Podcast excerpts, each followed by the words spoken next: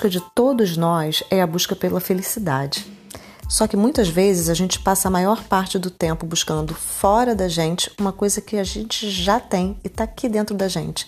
Só que para a gente entrar em contato com essa felicidade, a gente precisa desconstruir muito algumas coisas: crenças, expectativas, medos e formas de pensar.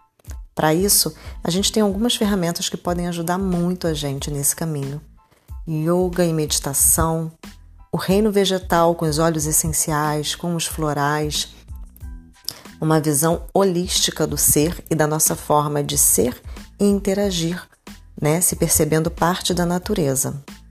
Esse podcast tem a pretensão de falar um pouquinho sobre isso. Vamos nessa?